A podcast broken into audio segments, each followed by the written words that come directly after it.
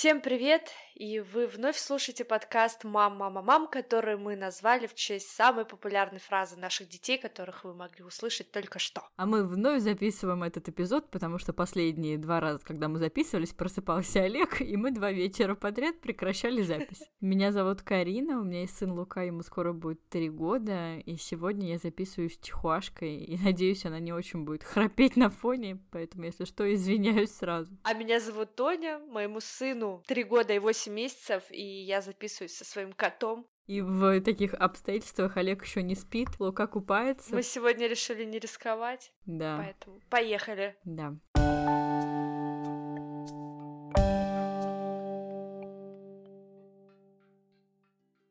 Этот выпуск выходит при поддержке нашего партнера бренда Frisa Gold. Питание детей – это всегда трепетный вопрос для мам, и каждый выбор должен соответствовать множеству внутренних критериев. Детская смесь Фриса Голд содержит макро- и микроэлементы, необходимые для строения мозга, формирования полезной кишечной микрофлоры, поддержки иммунитета, здорового роста и развития малыша. А также смесь не содержит пальмового масла. Перед применением необходимо проконсультироваться со специалистом. Помните, что грудное молоко – это лучшее питание для детей раннего возраста. Пару дней назад ко мне приезжала моя знакомая из Питера со своим семимесячным сыном. И мы с ней давно не виделись, обсудили кучу тем, касающихся материнства. И вот одна тема, ты знаешь, навеяла меня на такие приятные воспоминания, что мне захотелось ее обсудить с тобой в нашем новом выпуске. Тема касалась грудного вскармливания, и она делилась своими переживаниями по поводу того, как она вообще будет завершать, потому что сейчас она этого не представляет, она настолько сама нуждается в том, чтобы кормить своего ребенка грудью, что от одной только мысли, что когда-то это придется завершить, у нее подступает ком в горле. То есть вот этот психологический момент, он иногда бывает очень тяжелым для мамы. Сегодня мы говорим о грудном вскармливании, и, конечно, не забудем про искусственное вскармливание, поэтому мы будем говорить про просто вскармливание детей, которые пока еще не могут есть сами другую пищу, твердую какую-то. Давай поговорим про твое грудное вскармливание. До рождения Олега, конечно, я изучила очень много информации по этому вопросу и твердо для себя решила, что буду кормить ребенка. На тот момент мне казалось, что до года это было бы оптимально нормально, потому что я не представляла тогда, как я буду кормить э, ребенка, который уже может ходить. Кстати, вот моя знакомая поддержала меня в этой мысли, что она тоже себе дала вот этот срок. Но я ей объяснила, что это тебе сейчас так кажется, что в год дети очень разумные существа. На самом деле они такие же крошки, и для тебя не будет особой разницы, год ему или там 7 месяцев, как, например, сейчас твоему ребенку. Год я была лично не готова завершить грудное вскармливание. Я была не готова, и не был готов мой ребенок ребенок. Мы завершили грудное вскармливание в полтора года. Я видела, что на тот момент ребенок уже созрел, то есть он спокойно обходился без груди, он прекрасно кушал прикорм, и я поняла, что пора. Хотя не скажу, что это было безболезненно, но, наверное, не так болезненно, как я думала в 7-6 месяцев ребенку о предстоящем завершении грудного вскармливания. Мне кажется, что мой опыт грудного вскармливания достаточно положительный. По крайней мере, я не помню каких-то таких сложных ситуаций, которые я не могла бы сама разрешить. Сразу после рождения Олега приложили к груди. Пару дней он питался молозивом. На третий день пришло молоко. Первые дни после его рождения мне, конечно, предлагали докармливать его смесью. Я отказалась, потому что понимала, что того количества молозива вполне достаточно для полноценного питания новорожденному малышу. Но я понимаю другие ситуации, когда роды были сложными, маме нужно восстановить силы, и ребенка необходимо докармливать. Так как мои роды были достаточно мягкими, и без осложнений я сразу после рождения забрала малыша к себе и уже не расставалась с ним вообще ни на секунду. Хотя нет, расставалась, Карин, когда ты приходила ко мне в палату, и я просила присмотреть за малышом, пока принимаю душ. Да. вот это единственный раз, когда я расставалась с ребенком, наверное, больше, чем на пять минут. Первые дни его рождения, естественно. По классике, наверное, через пару недель у меня случился лактостаз, но той информации, что была в интернете, было достаточно, чтобы я с этим справилась. Были, конечно, бессонные ночи, а, момент зубов, и спасала настолько грудь, и она была очень замучена в эти периоды, периоды ей была необходима помощь. Но это были какие-то такие короткие периоды. В целом грудное вскармливание до полутора лет у меня было безболезненным. я замучила, наверное, всех педиатров и консультантов по грудному вскармливанию в нашем роддоме, потому что я понимала, что у меня нет никакого опыта общения с детьми. Одно дело, когда ты читаешь информацию и смотришь видео на ютубе, а другое дело уже практика. И, конечно, я по максимуму выжимала вот эту возможность задать вопросы. Первый мой вопрос педиатру был, до какого времени мне необходимо кормить ребенка, на что он мне ответил, до 6 месяцев исключительно грудное молоко, если я приняла решение кормить. С 6 до года это грудное молоко плюс прикорм. Также я спросила его по поводу допаивания ребенка водичкой, потому что у меня Олег родился летом, и мы собирались на юг. В интернете постоянно дискуссии ведутся по этому вопросу, надо, не надо. И на что мне педиатр ответил, что до 6 месяцев в этом нету никакой необходимости, потому что ребенок удовлетворяет потребности в воде и в еде благодаря исключительно грудному молоку. После 6 месяцев в каких-то кризисных ситуациях, например, когда у ребенка высокая температура и маминого молока может не хватить, можно добавить ребенка водой. Конечно, мы обсудили плюсы грудного вскармливания. Для мамы во время этого процесса вырабатывается окситоцин, матка быстрее приходит в норму, налаживается психоэмоциональная связь. Я сделаю помарку, что это же не только про еду. Тут, наверное, другие моменты очень важны, например, зрительный контакт, э, объятия, поцелуи, поглаживание мамы. Не только грудное вскармливание дает психоэмоциональную связь с ребенком. Потом я словила какую-то небольшую панику, а что если у меня пропадет грудное молоко, и что мне делать в этом случае? Врач успокоил и сказал, что нужно всегда помнить, что раз в 3-4 месяца случается лактационный криз, и в эти периоды нужно помнить, что это временное явление, успокоиться, больше спать, кушать, отдыхать, и тогда все в скором времени придет в норму. Поэтому я тоже об этом помнила и особо не паниковала. Но единственное, конечно, я всегда следила за тем, чтобы ребенок набирал вес по норме. С этим нас проблем не было. У нас мальчик всегда был довольно крупный. Хоть тут тревожная мать была спокойна. Но если молока нет, не нужно чувствовать себя какой-то обделенной. Слава богу, в наше время есть адаптированные молочные смеси. Будешь кормить смесью, сказала она, ребенок будет такой же здоровый, такой же умный. И, честно сказать, в этот момент у меня так немножко отлегло. Но действительно, если не получится, я, конечно, поборюсь, но я не буду делать из этого трагедии и буду думать о другом варианте, как кормить своего ребенка. На всякий случай перед выпиской я спросила у врача, как правильно подбирать молочную смесь. На что она мне ответила, что в первую очередь мне нужно будет обратиться к врачу-педиатру, который точно сможет подсказать лучший вариант, исходя из особенностей моего ребенка. И, конечно, важно подбирать смесь индивидуально для каждого этапа развития малыша. Еще одним важным фактором в выборе смеси является уверенность в ее хорошей переносимости ребенка. Уже дома я начала изучать информацию и узнала, что существует два подхода производства сухих смесей – однофазный и двухфазный. При однофазном подходе молоко, которое доставляют на завод в течение трех дней, проходит пастеризацию, где в него добавляются жиры, витамины, минеральные вещества и другие макро- и микроэлементы, которые так важны для малыша. Затем распылительная сушка превращает жидкое молоко в привычный нам формат – сухую смесь. Продукт упаковывается и доставляется на склады. Двухфазный подход очень похож на первый, но есть ключевое различие. Сначала на завод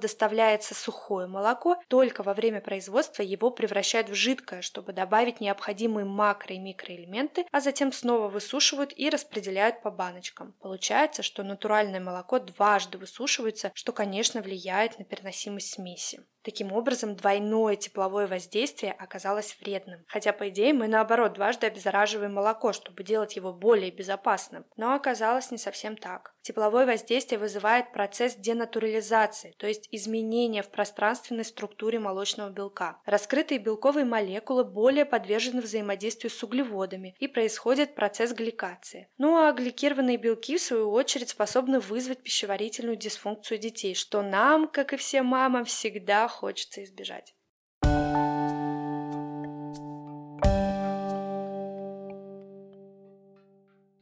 Ты знаешь, Тоня, у тебя такая позитивная и приятная история грудного вскармливания, что я даже не знаю, как после этого рассказать свою, но у нас все таки честный подкаст, где мы всегда делимся своим опытом, поэтому я расскажу о своем опыте грудного вскармливания без купюр, как говорится. Да, действительно, мой опыт грудного вскармливания был очень сложным, и я могу сказать, что, наверное, за все мое материнство начало моего грудного вскармливания было, наверное, одним из самых сложных периодов за все все то время, с чем я столкнулась. Так вот, начнем с самого начала. К грудному вскармливанию я готовилась, ну, я думаю, как и многие мамы, я, конечно, почитала что-то об этом, посмотрела ролики Нины Зайченко на Ютубе, вроде бы все посмотрела, изучила, подумала, ну что в этом может быть такого, какие могут быть сложности. Но оказалось, что это все не так просто. А сразу после родов приложили Луку, но в тот момент он как-то очень неохотно взял грудь, и мне акушерка сказала, ну, наверное, он устал в родах и как бы ленится.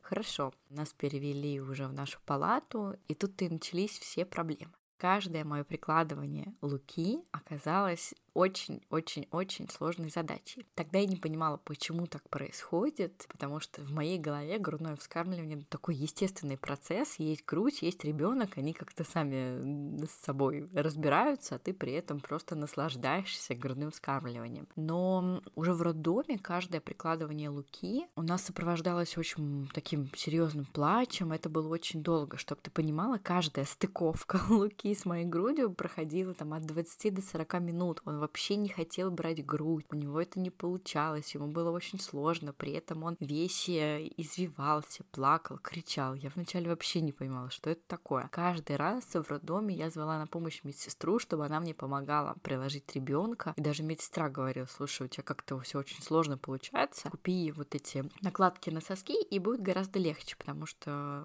ну, у тебя такая форма, что ребенку пока не очень удобно захватывать грудь. Ну, хорошо. И получается, в роддоме я уже была измучена тем, что он очень долго прикладывался, потом он после этого очень много времени проводил на груди. Уже на второй день, естественно, мои соски начинали ужасно болеть, они были красные, мне было очень больно кормить, они были такие прям все воспаленные. Муж мне привез накладки. С накладками кормить стало чуть легче, в том плане, что ребенок гораздо быстрее состыковывался с грудью. Наверное, на третий день ко мне в роддоме пришел консультант по грудному вскармливанию, и она мне тогда сказала, сказала, слушай, наверное, у твоего ребенка маленькая уздечка. Я не вижу другой причины, почему он может так э, брать грудь долго. Ну ладно, спросила сразу у двух педиатров в роддоме, они мне говорят, нет, уздечка нормальная. Отдельная история о том, как ко мне пришло молоко, а у меня не маленькая грудь была до родов, и, соответственно, когда пришло молоко, мне кажется, у меня из третьего размера груди грудь стала прям шестого, то есть она на моих глазах росла, она стала сразу каменной, горячей,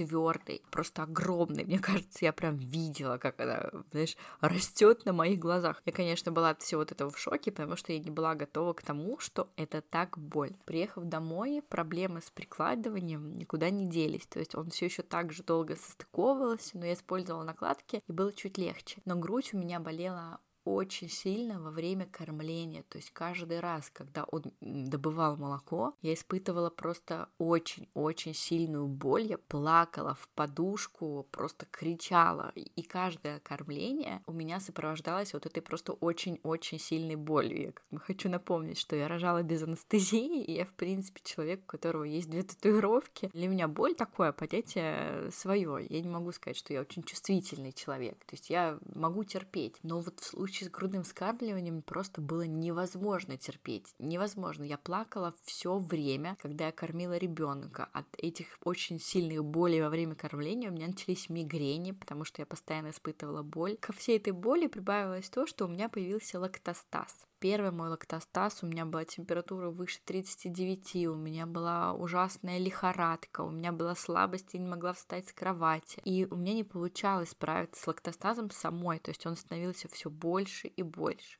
больше и больше. И в какой-то момент уже а, моя свекровь помогла мне, она мне вызвала на дом консультанта по грудному вскармливанию. И, конечно, та женщина мне очень помогла именно с лактостазом. Мы с ней 4 часа убирали лактостаз, показала, в каких позах мне нужно кормить ребенка, как мне справиться с лактостазом, но сама консультант по грудному вскармливанию сказала, ты знаешь, я что-то не могу его приложить, но ты в накладках не корми, потому что накладки это очень вредно, ты окажешь себе медвежью услугу, тебе будет все хуже и хуже ты лучше сцеживай молоко и корми его ложечкой. Ну, для меня кормить ребенка, которому еще нет месяца ложкой, это была очень сложная задача, и я все равно продолжала кормить его в накладках. Хоть я, конечно, столкнулась с очень большим осуждением со стороны материнского сообщества, назовем так, моих знакомых мам, потому что многие из них говорили, нет, ты что, ты потом не уйдешь от этих накладок, а где-то в 3-4 месяца у тебя совсем пропадет молоко. И, конечно, я испытывала еще чувство вины вот это, что как так я не могу нормально кормить ребенка. У всех получается. Да, всем было первую неделю больно, но потом мне говорили, у всех было терпимо. А у меня прошло там 2-3 недели, и мне все так же больно. То есть, чтобы ты понимала, я испытывала очень серьезный стресс именно во время кормления. То есть я только покормлю ребенка, все меня отпускает. Проходит 2-3 часа, и я понимаю, что снова, что мне нужно кормить ребенка, и меня уже начинает все внутри трясти, потому что я не хочу это делать, потому что мне больно кормить, потому что я плачу. Ну и в какой-то момент, конечно, слез было столько. После первого лактостаза в течение трех дней у меня появился второй, потом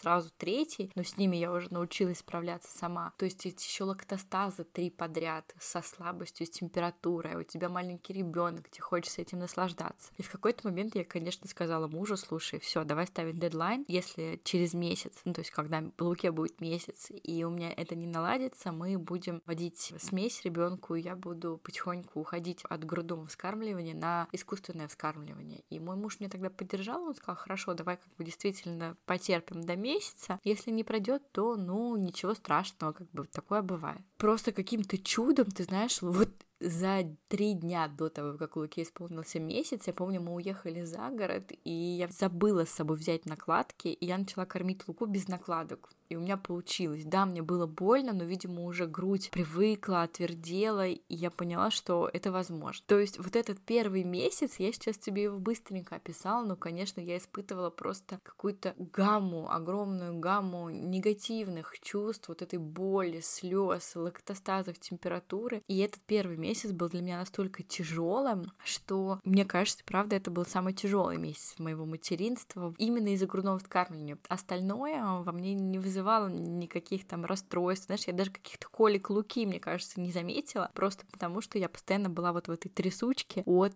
того, что мне нужно скоро кормить ребенка, мне будет больно. Потом у нас все наладилось. А я кормила луку до года и семи месяцев. А в год я тоже хотела его прекратить кормить, то есть изначально у меня был план, что вот я кормлю ребенка до года, больше кормить точно не буду. Но в год я увидела, что он совсем не готов, и совсем не готова была я, поэтому я продолжила его кормить, и где-то, когда ему был год и пять, 5 я убрала дневные кормления полностью, и э, потом уже где-то в год и 6 я начала убирать ночные кормления, у меня осталось пару кормлений под утро, и потом в одну ночь я их спокойно убрала. Ну, для меня это было спокойно, Лука, конечно, поплакал две ночи, я его обнимала, предлагала ему водичку, потом он просто проснулся на утро и уже не вспоминал, поэтому мне как-то помогло то, что я его не кормила днем какое-то время, он уже совсем не помнил грудь, так скажем, в сознательном состоянии, потому что ночью он был очень сонный и всегда искал грудь. Поэтому отлучение прошло легко для него, мне кажется. Вот не считая этих двух ночей, когда он поплакал, но какого-то сильного стресса с его стороны я, конечно, не заметила, хотя мне было нелегко. Вот ты сказала, что ты так вспоминаешь о грудном вскармливании с ностальгией, еще с чем-то. У меня, конечно, этого вообще нет. Я не могу сказать, что это мой любимый период вот этот первый месяц просто омрачил все оставшееся. И, конечно, мне было и приятно кормить потом ребенка. И когда я уже раскормилась, так скажем, я почувствовала все плюсы грудного вскармливания, что это удобно, что это всегда с тобой, что тебе не нужно с собой ничего брать. Ты знаешь, я никогда не вспоминаю грудное вскармливание прям с какой-то ностальгией. Я уже много рассказывала, что у меня есть подруга, у которой недавно, как недавно, уже ее второй дочке 7 месяцев. Каждый раз, когда я вспоминаю вот это младенчество или обсуждаю с ней, ней грудное вскармливание меня прям, знаешь, так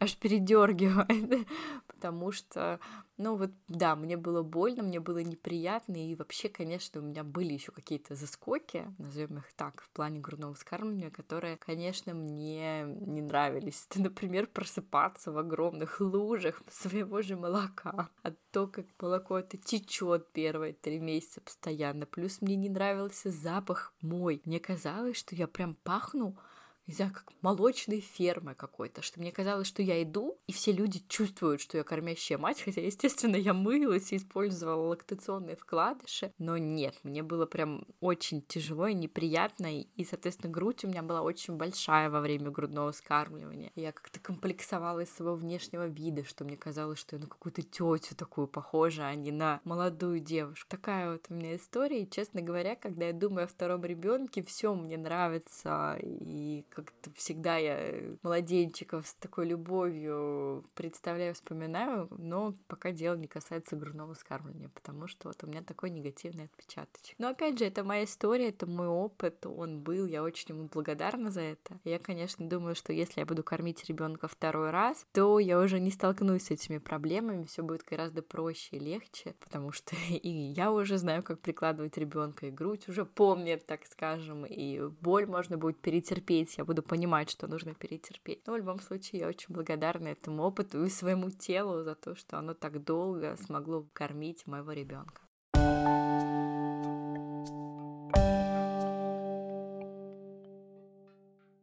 Каждый раз, когда мы говорим про грудное вскармливание, действительно не стоит забывать и про искусственное вскармливание. И я недавно поговорила с Яной. Яна — это моя знакомая по материнству, так скажем, которой не получилось грудное вскармливание по некоторым причинам. Ты дальше сама услышишь по каким. И вот как раз а, Яна кормила свою малышку Агушу, которая уже три года. Она кормила ее смесью. Давай послушаем ее историю, почему так получилось и как она вообще себя чувствует.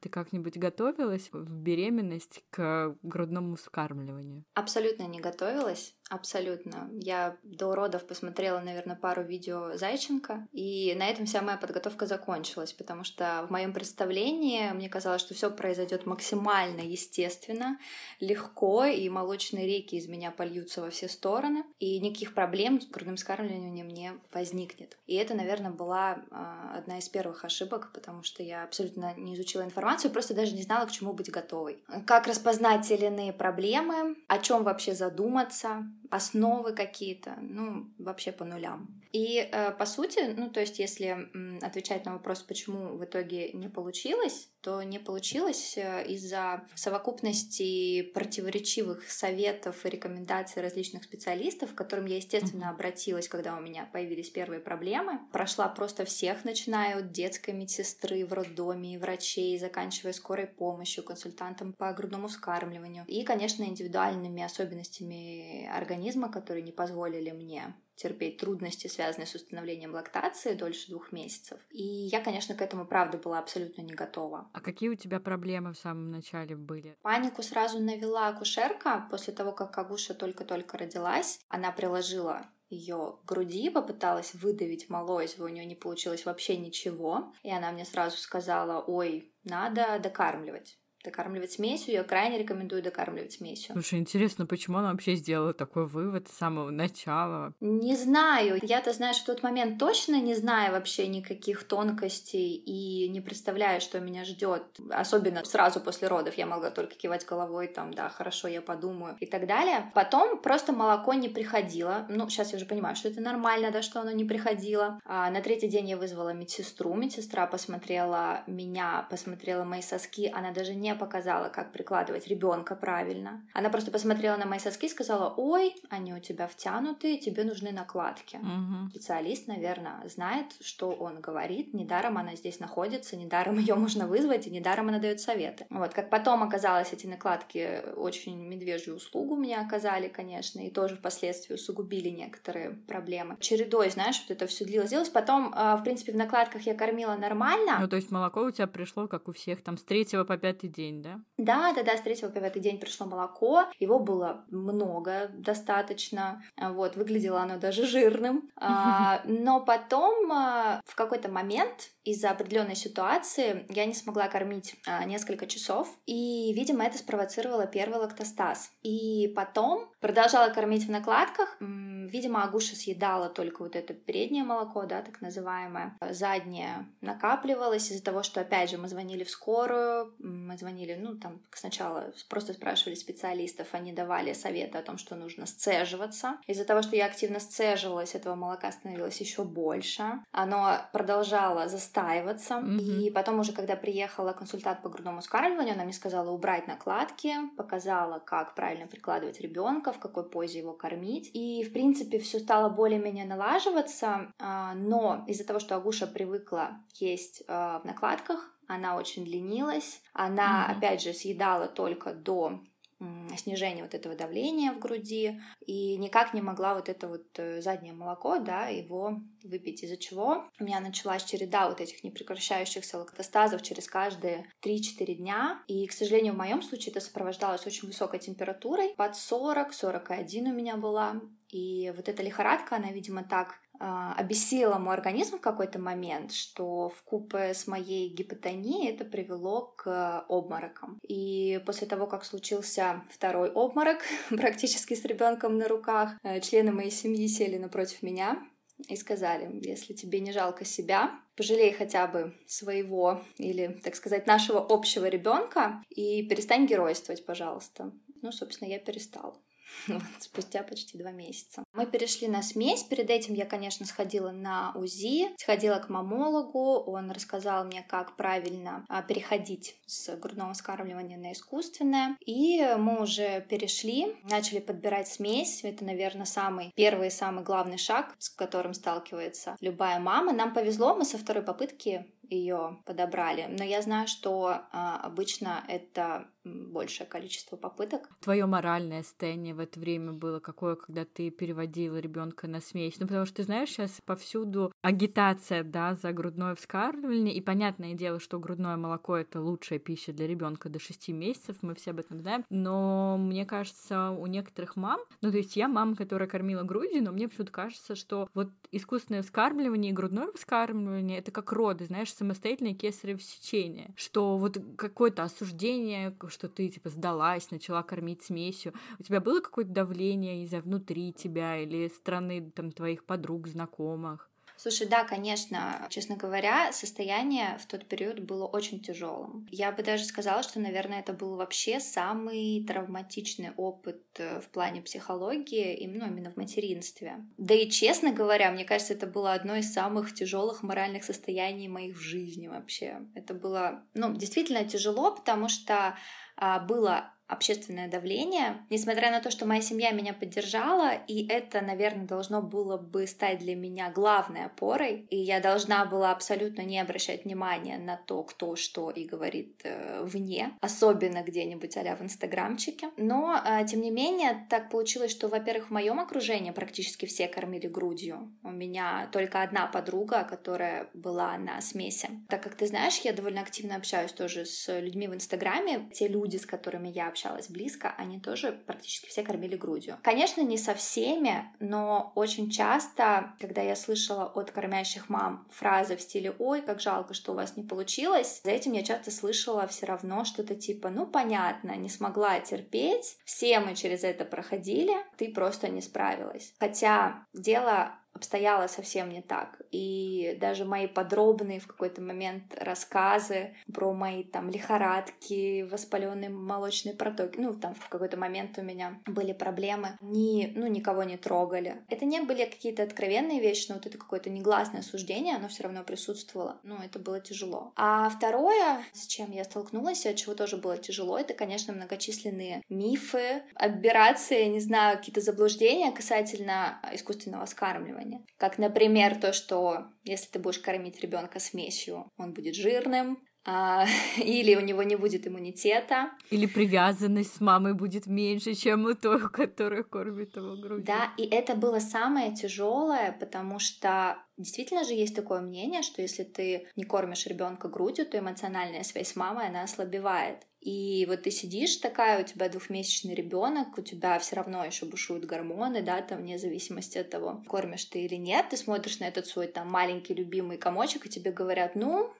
все, свой шанс ты профукала, наверное, ты не будешь с ребенком близко так, как твоя соседка, да, образно говоря. Конечно, все это ерунда, и действительно хотелось поддержать девочек, которые тоже с этим сталкиваются. Именно вот это вот общественное давление, все эти мифы, они и дают то самое чувство недоматеринства, которое, мне кажется, испытывают все, кто попытался искренне кормить грудью, но в силу каких-то причин абсолютно разных, но, я уверена, весомых, этого не получилось. А, поэтому сразу на своем личном опыте хотелось бы всех успокоить. У меня дочке уже три года, у нее никогда не было проблем с лишним весом.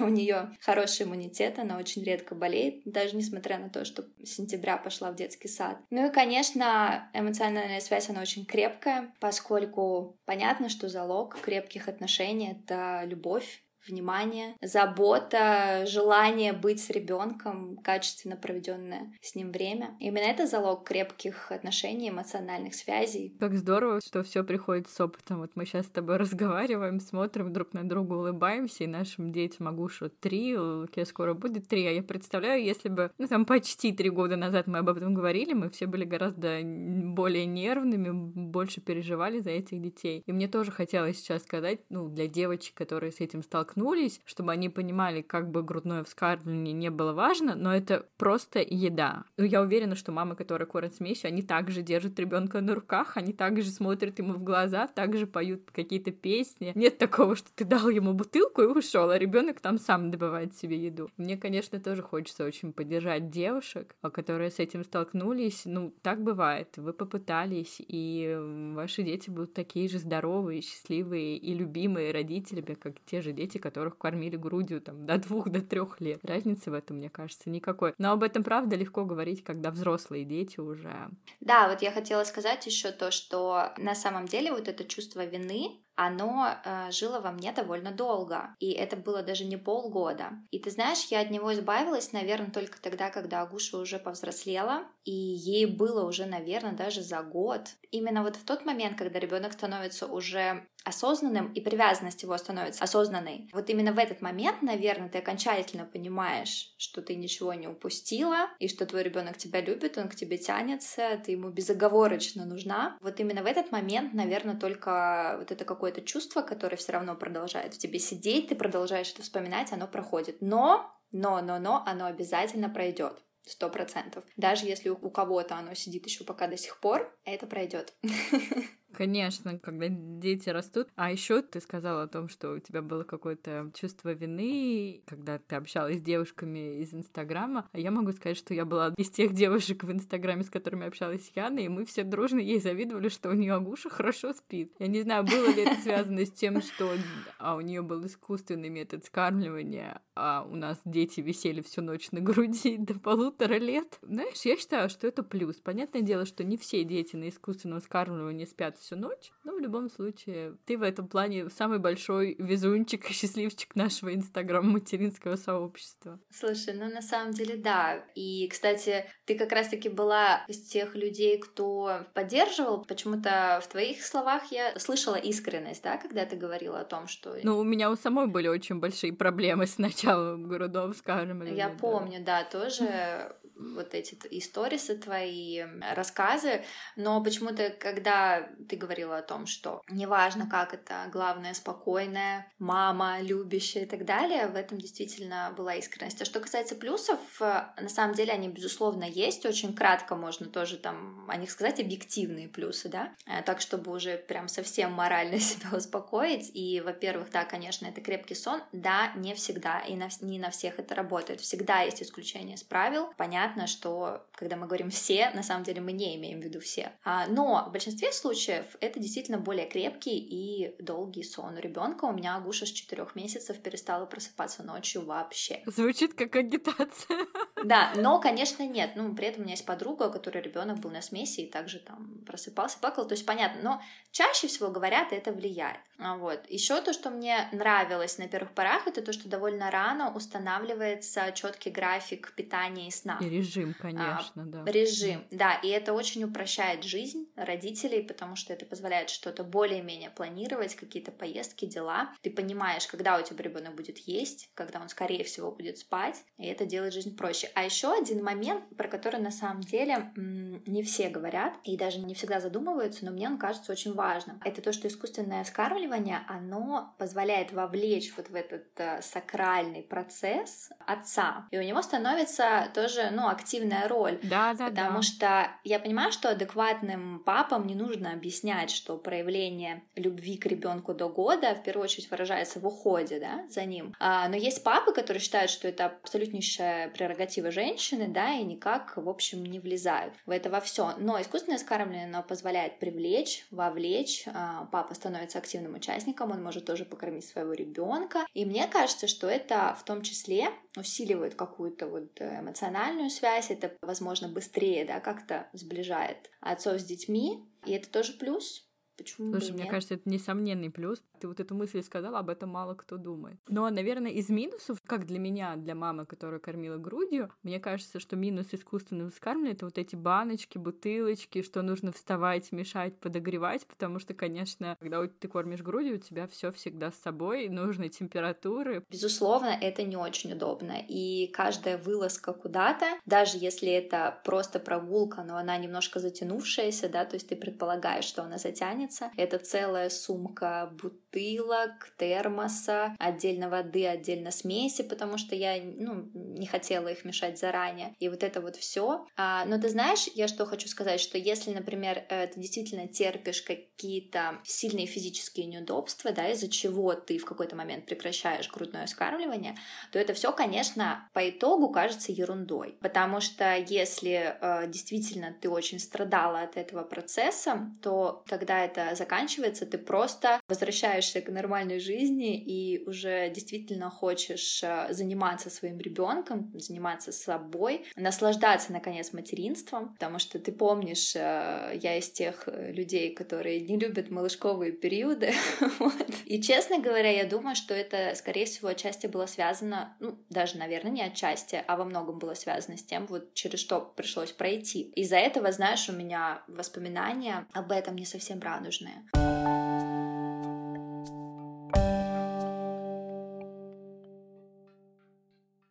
Хочется поддержать всех мам, которые сделали выбор в пользу искусственного вскармливания, сказать, что вы все равно самая лучшая мама для своего ребенка, и вы все делаете правильно, только вы знаете, как лучше в этой ситуации, и, конечно, вас обнять и поддержать в этом решении. Все будет хорошо.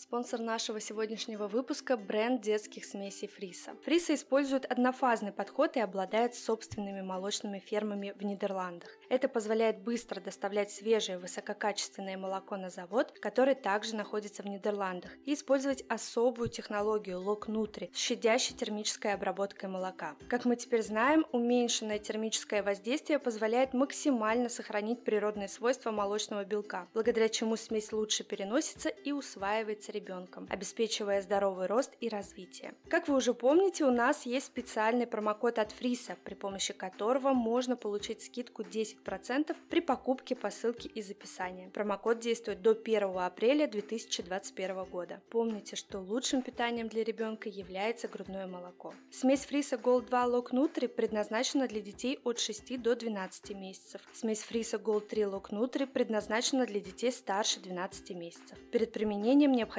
проконсультироваться со специалистом.